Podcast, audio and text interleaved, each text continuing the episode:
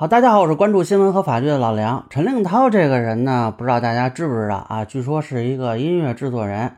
先是被女友爆出呢跟这个艺人孟美岐啊有染，然后呢，这个孟美岐又发声明否认插足，但是实际上是默认这个谈过恋爱吧，应该是。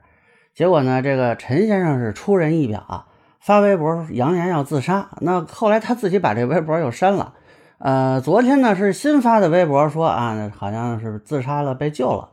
啊。关于他自杀的细节呢，网上也有各种传说啊，我也不多评价啊。但是我个人对他这个行为是有点好奇，这个似乎涉嫌寻衅滋事吧？那按说呢，他后来还活着，这算是一件值得欣慰的事情啊，毕竟是一条性命。呃，据说呢是吃这个安眠药让人给救回来了啊，也不知道这个信息是真是假。呃，但是呢，在这个公众场合闹自杀，这个以寻衅滋事被追究责任是有先例的。最早呢是在二零一八年，有一个姚某啊，在武汉的轻轨一号线有一路站扬言自杀，当时民警劝阻呢，他全然不顾，还给家人发信息啊，声称要成网红了。那么后来是被两个民警给制服了。这个事儿呢，后来就是以寻衅滋事罪批捕起诉啊，最后是判了一年六个月，缓刑两年。这也是全国首例，因为在公众场所。扬言自杀被判刑的，那么之后呢，还有几起类似的案子啊，比如呢，二零二零年的这个广州一男子跑到图书馆闹自杀，这个严重扰乱公众场所秩序长达十四个小时，后来也是被检方批捕了啊。那个后来判了多久我不太清楚，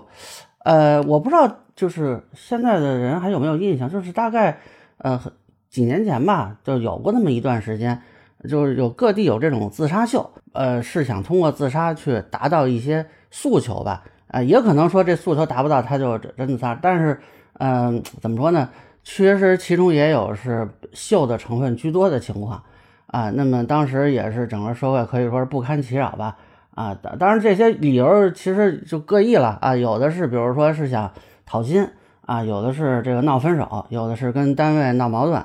啊，反正就是各种情况。那么，这个为什么会后来开始追究他的法律责任呢？其实逻辑也很简单啊。咱们说你自杀是不违法的啊，但是你这个扰乱公共秩序啊，轻一些的呢，涉嫌治安处罚法规定的扰序行为。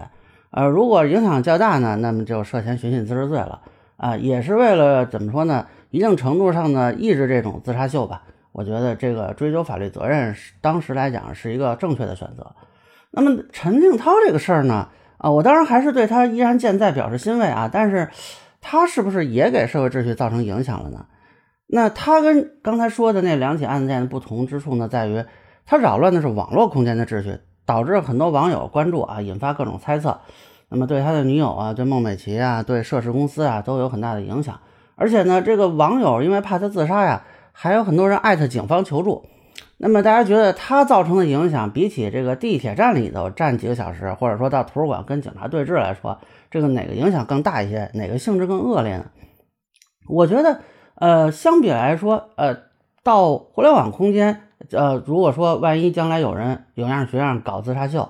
呃，是不是也会形成一定的社会问题呢？就算不够追究刑事责任的，啊，说咱们治安处罚，或者说你至少批评教育是该有的吧？啊，毕竟他这个示范呢，我个人看法是不太好的，因为我也说了，这个以前啊遇到过各种这个采访的时候看到的这种自杀秀吧，那么我可不希望说将来啊网上来一波自杀秀啊，但我当然不是说他本人是秀啊啊，这个我没法进行判断，但是我想说，会不会有人就借此形式浑水摸鱼，然后然后在网上是试图制造影响？